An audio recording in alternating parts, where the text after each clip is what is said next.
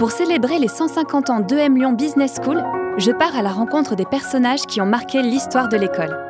Je les questionne surtout sur nos enjeux actuels et à venir. Ce soir, direction Lyon, en 1972.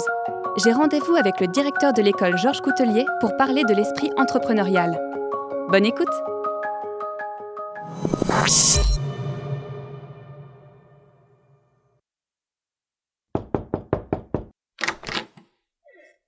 Oui, entre, Jacques. Ah, non, désolé, c'est pas Jacques. Oh, bonjour, madame. Euh, entrez, entrez, je vous en prie. Enchanté. Je suis Georges Coutelier, docteur en droit, dirigeant d'un cabinet d'avocats d'affaires, professeur et directeur à temps partiel de notre école supérieure de commerce et d'administration des entreprises depuis 17 ans maintenant. Quel dommage. À quelques semaines près, chère madame, nous aurions pu discuter ensemble dans nos nouveaux locaux à Écully. Alors dites-moi, vous nous venez du passé? Du futur? Quelle période avez-vous visité avant la nôtre? Eh bien, j'ai commencé en 1872, 20 ans plus tard, en 1892, et puis aujourd'hui, 1972, pour le centenaire. eh bien, on peut dire que vous choisissez bien vos moments. L'année de 1872 est évidemment décisive pour l'école comme point de départ. Les deux événements qui ont ensuite accéléré son développement sont la création de la section tissage-soierie en 1876 et la reconnaissance de l'école par l'État en 1890. Le premier attacha définitivement le devenir de l'école à celui de la région, et le deuxième donna le moyen à l'école de concurrencer l'université et ses diplômes prestigieux. Nous sommes aujourd'hui au moment où l'école passe le pas entre la deuxième et la troisième étape dans le développement de l'enseignement commercial supérieur. Comment ça? Qu'est-ce qui se passe dans cette troisième étape de développement? C'est l'apparition d'une discipline nouvelle de l'enseignement supérieur, les sciences de gestion. Les sciences de gestion sont amenées à remplacer une certaine science de l'action traditionnelle. Premier mouvement, début des années 60. À ce moment-là, il existait un ensemble fragmenté d'institutions qui se préoccupaient de la formation à l'administration des entreprises. C'était nos écoles consulaires, les IAE, nouvellement créées, les universités, comme la nouvelle Paris 9 Dauphine, et certaines entreprises qui proposaient des formations de perfectionnement. Ces initiatives, privées ou publiques associant des ressources patronales et scolaires, étaient déjà plus ou moins influencées par le management des États-Unis. Elles diffusaient des techniques et des savoirs qui allaient des sciences humaines aux mathématiques appliquées, en passant par le contrôle de gestion. Toujours dans cette première phase, une politique de productivité a été mise en œuvre par l'Agence européenne de productivité et le Commissariat général à la productivité, durant laquelle c'est le système productif qui est visé et où le rôle des formations est restreint au perfectionnement des cadres et dirigeants en place. Ok, je vous suis. Ensemble fragmenté d'institutions de gestion et politique volontariste pour la productivité. Très bien. Deuxième mouvement, dix ans plus tard, à la fin des années 60. Les formations en gestion ont bénéficié d'un mouvement de réforme qui concerne l'ensemble de l'enseignement supérieur et les universités en particulier. Ces réformes visent à reproduire cette fois-ci non plus le système productif nord-américain, mais son modèle éducatif. Le résultat a été de vives contestations, avec d'une part les acteurs qui soutiennent le développement d'un enseignement supérieur de gestion, et de l'autre, ceux farouchement opposés à l'essor d'une université au service de l'industrie. Et finalement, l'univers des formations de gestion s'est unifié et déplacé vers l'enseignement supérieur, précisément au moment où celui-ci se transforme suite à une massification des effectifs et une diversification des filières. Oui, je me rends bien compte. À mon époque, les formations en gestion forment un ensemble extrêmement hétérogène, segmenté et hiérarchisé du point de vue des types de savoirs divulgués, des établissements de formation et des débouchés professionnels. Je veux bien croire que la mise en place de tout ça a dû être un peu mouvementée. Comment ça se fait que des politiques nationales et même internationales poussent pour un développement des sciences de gestion? Et pourquoi devrait-il être calqué sur le modèle nord-américain? Eh bien, parce que la productivité nord-américaine est presque trois fois la nôtre. Dans ces années-là, nous étions alors dans un contexte de construction économique de l'Europe. Or, la gestion est considérée comme utile et nécessaire au progrès économique et social. Le modèle nord-américain, avec un peu d'avance, semble avoir fait ses preuves. Et l'enjeu politique est de participer à une représentation moins conflictuelle du monde social que celle qui prévaut et qui oppose classe dirigeante à classe ouvrière. Par ces formations prestigieuses ou peu valorisées, des plus généralistes aux plus spécialisés, les outils et théories de gestion irriguent désormais différents univers sociaux. Des enfants d'ouvriers titulaires d'une licence AES aux enfants de cadres supérieurs diplômés des grandes écoles de commerce, qu'ils travaillent dans l'administration ou le secteur privé, tous partagent et diffusent une forme de langage commun minimal tout en ayant des trajectoires sociales opposées. Qu'est-ce que ça change pour l'école supérieure de commerce de Lyon? L'école enseignait déjà le commerce jusque-là. La gestion ou l'administration des entreprises, euh, je dis pas que c'est la même chose, mais c'est pas une réforme qui paraît impossible non plus. Euh, vous avez raison de le préciser. Cet enseignement de gestion est tout à fait différent de l'enseignement commercial. Il se réfère à des contenus mêlant gestion des hommes, gestion commerciale, gestion financière, dans des approches spécialisées ou transversales, et qui est diffusé dans des établissements dont la notoriété varie d'un IUT de petite ville à nos grandes écoles. Mais je vous rejoins du fait de notre longue histoire en ce qui concerne l'enseignement proprement dit. Tout était en place dans notre école avant la Seconde Guerre mondiale. Le travail de groupe sur des cas, la nécessité de faire des stages, de parler plusieurs langues était déjà présent dans les années 1920. Même dès 1892, je dirais. Ces réformes sont davantage pour nous une sorte de rénovation plutôt qu'une rupture radicale. En outre, euh, nous avions entamé cette rénovation bien avant ces incitations venues d'en haut. Par exemple, nous avions intégré la formation continue dans nos programmes déjà dix ans avant que l'État n'en fasse une loi en 1971. Mais il n'empêche que tous ces événements sont déterminants, et l'appropriation que nous faisons de cette politique l'est également. Avec la professionnalisation des enseignants et des directeurs d'institutions, apparaît une dynamique propre à l'espace des formations de gestion qui s'autonomise partiellement. Ça fait écho, je trouve, aux différents tournants de l'école dont vous parliez. Le docteur Penaud disait L'obstacle le plus difficile à surmonter dans un enseignement nouveau, c'est d'attirer de nouveaux professeurs. Avec l'essor des sciences de gestion, il y a donc des matières nouvelles. Ça doit poser des difficultés pour trouver de nouveaux professeurs. Oui et non, tout dépend de ce qu'on veut mettre en place dans son propre établissement. Cette politique offensive de promotion de la gestion est symbolisée par la création de la FNEJ en 1968. Cette fondation, qui n'en est pas une au sens juridique du terme, joue un rôle essentiel de renouveau et d'unification de ce domaine, en particulier par son action de formation d'un corps enseignant permanent en gestion qui alimente les écoles de commerce et les institutions universitaires. L'objectif est de permettre à ces futurs enseignants d'aller se former aux États-Unis afin de propager en France les méthodes pédagogiques d'outre-Atlantique. Alors, euh, c'est une bonne chose selon vous ou pas du tout? Oh, la chose est excellente. Euh, si l'on veut effectivement se tourner vers ce modèle nord-américain des business schools. Mais pour nous, cette action singulière signale le manque d'attrait spontané vers cette discipline, dont le développement est jugé important pour former les cadres de la nation et moderniser l'économie française au sein des institutions de formation en gestion comme la nôtre, qui concentrent moins de ressources, d'autres types de réformes voient également le jour. Et il est vrai que le développement d'un corps enseignant aux compétences spécifiques devient un enjeu. Pour continuer à être crédible en tant qu'établissement de formation des cadres et dirigeants, et donc survivre en tant qu'institution spécialisée, notre école se doit de réagir à ce qui apparaît comme une nouvelle norme, celle imposée par les formations dominantes et qui consistent à se rapprocher du modèle des business schools nord-américaines. Qui sont les formations dominantes? Ah, ce doit être Jacques cette fois-ci. Oui, entre Jacques. Bonjour. Vous connaissez Monsieur Jacques Lagarde. Il est pressenti pour devenir mon successeur à la direction de l'école supérieure de commerce de Lyon. Bonjour, chère madame. Vous êtes journaliste? Bonjour. Euh, non, non, pas du tout. C'est bien dommage. Rien ne vaut une bonne couverture médiatique de nos jours.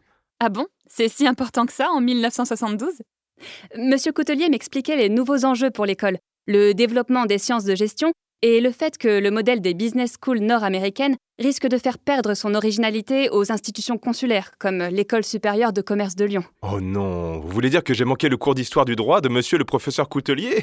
Oh, cher Jacques, tu as manqué d'apprendre quelque chose. Je te rappelle que mes parents sont tous deux agrégés du supérieur en droit. Excusez-nous, chère madame. Eh bien, il est vrai que nous entrons dans une ère nouvelle, l'ère des managers et des cadres. Certes, les écoles supérieures de commerce sont confrontées à des enjeux communs. C'est le développement des sciences de gestion, la concurrence grandissante, la massification des effectifs, ce réseau des SKE et effectivement, le modèle des business schools américaines que je connais bien pour les avoir pratiquées. Mais permettez-moi de vous rassurer sur un point. Notre école ne perdra ni son originalité, ni son ambition. Je ne sais pas si vous connaissez un peu l'histoire de notre école, mais nous fêtons cette année nos 100 ans d'existence. Il est important pour nous de rester fidèles à cette histoire. Lyon cherche donc une possibilité d'assouplissement, lui permettant d'évoluer suivant ses besoins et ses caractéristiques. De plus, le statut associatif de notre école la rend marginale dans l'univers consulaire, car elle est dirigée par un conseil d'administration qui ne regroupe pas exclusivement des patrons mandatés par la Chambre de commerce. Mais surtout, le projet d'institution de l'ESC Lyon n'est pas en phase avec celui du réseau des ESC, car il se fonde avant tout sur la position industrielle dominante de la région.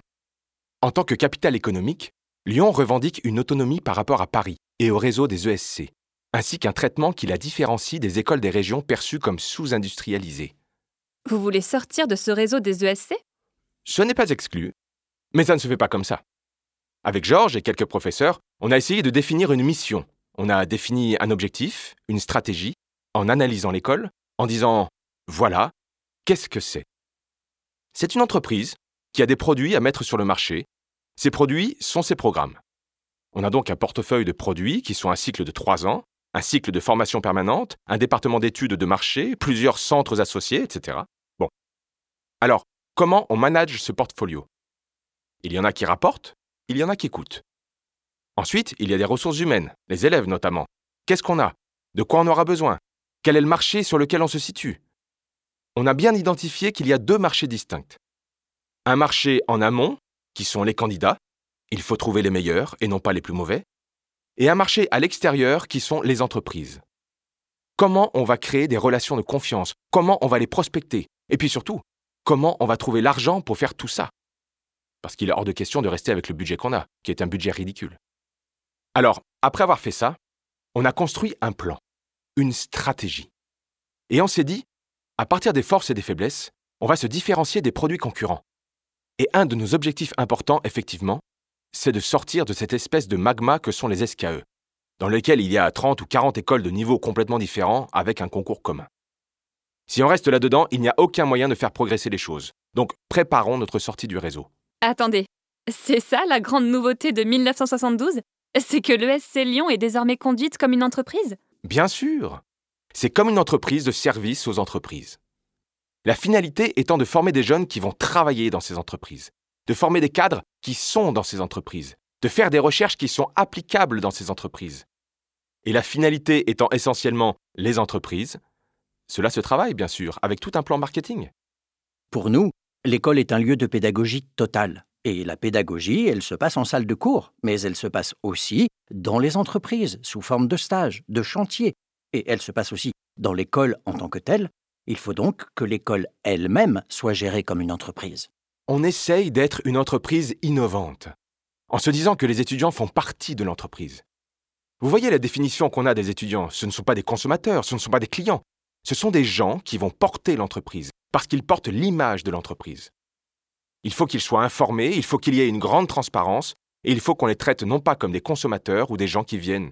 Non, ce sont véritablement des partenaires de l'ensemble de cette entreprise école qui comprend aussi le noyau de gens payés à plein temps, les vacataires, les anciens diplômés, le personnel, tout cet ensemble de gens qui portent quelque part le projet. L'image. D'où ces énormes efforts de communication que nous faisons auprès de cet ensemble de public. Ça aussi, c'est complètement original. Mais les professeurs, comment ils le prennent d'être managés comme en entreprise? Vous savez, 11 professeurs sur 23 sont des anciens élèves. Et contrairement à toutes les écoles, nous n'attirons pas vers nous des professeurs permanents américanisés. Dans l'immédiat, nous recherchons davantage des praticiens, des profils qui ont une expérience en entreprise. Et employer des enseignants qui ont une expérience en entreprise, c'est aussi employer des personnes qui acceptent d'être managées. Quelle est cette stratégie alors dont vous parliez tout à l'heure? Le fait est que nous sommes des outsiders, ou du moins nous sommes jugés comme tels.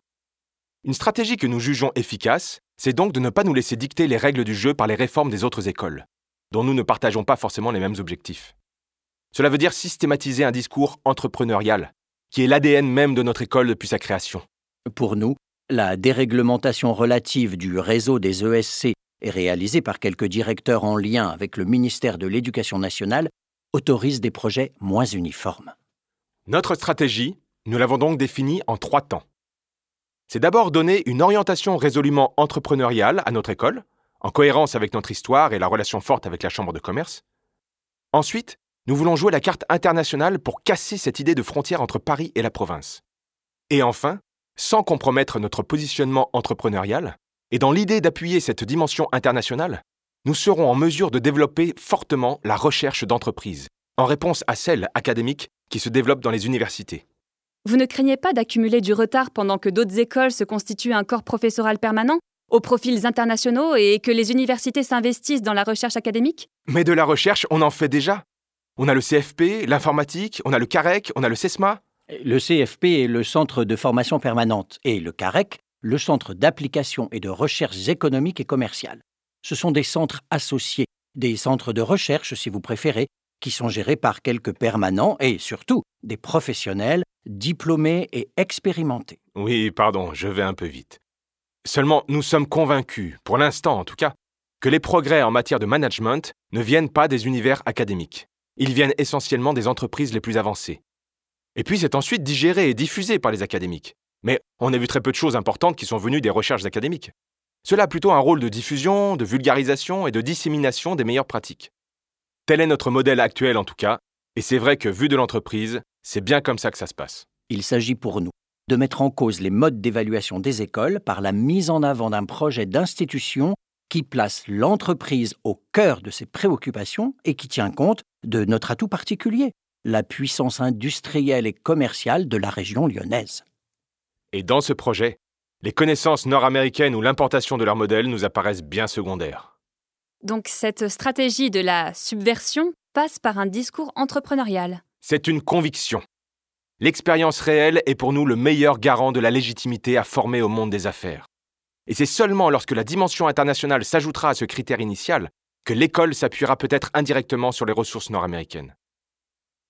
Vous savez, j'ai été diplômé moi-même d'une grande école de commerce et de la Harvard Business School aux États-Unis.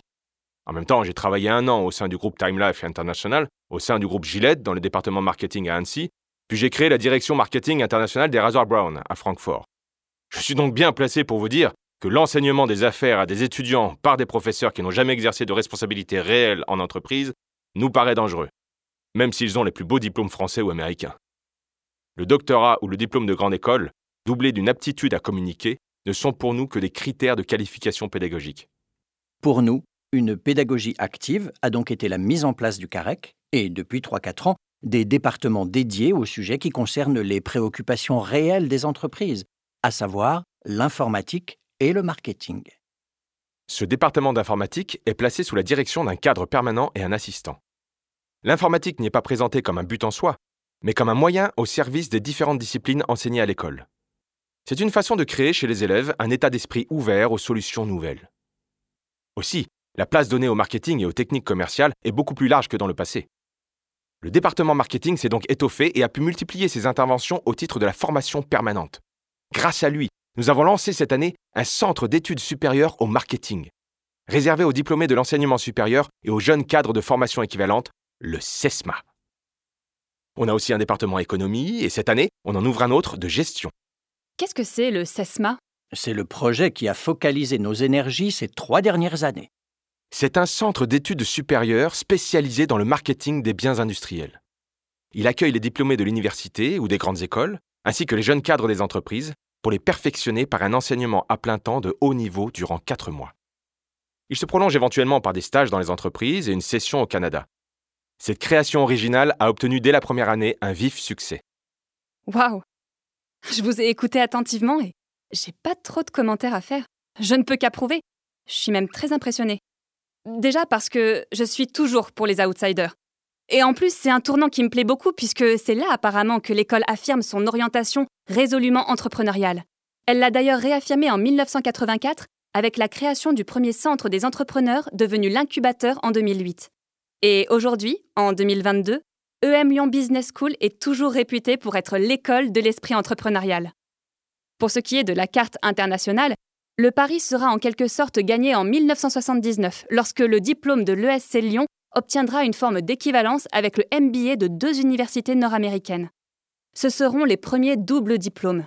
L'ESC Lyon démontrera ainsi symboliquement la crédibilité de ses études et, au-delà, de son école. Retenez bien cette date, 1979. Ce sera donc la date de l'obtention du double diplôme, mais aussi de la sortie du réseau des ESC et de la constitution d'un groupe rassemblant l'école, le CESMA, l'Institut de recherche d'entreprise, le programme doctoral et le centre de formation continue, sans corps enseignant américanisé. Je sais aussi qu'en 5 ans, le corps enseignant de l'école sera doublé pour atteindre 49 professeurs. Et je sais enfin que cette stratégie de la subversion, comme vous dites, va porter ses fruits. Et pas qu'un peu. En 10 ans, l'école va passer d'école consulaire de province à école supérieure de commerce, bien ancrée dans le top 4 des grandes écoles. Faut avouer que c'est remarquable. Alors, messieurs, je vous souhaite bonne entreprise et merci pour vos explications. À bientôt! L'émission est finie pour aujourd'hui. J'espère que ça vous a plu. Euh, j'avais pas vu venir cette tornade que Jacques Lagarde. Il fera un sacré directeur, ça, c'est sûr. Ce podcast vous est proposé par EM Lyon Business School, avec Lionel Chenaille dans le rôle de Georges Cotelier, Damien Gouy dans le rôle de Jacques Lagarde, Juliette Père, moi-même, dans le rôle de Mia, le studio Audiovisite pour les prises de voix, à l'écriture et à la réalisation, Naguib Boufraï de l'émission Capsule. Nous aussi, nous resterons fidèles à notre plan. Et nous irons voir la prochaine fois Henriette Jeanne Les Tourneaux, la dernière canuse avec qui nous parlerons de la fashion tech. À bientôt!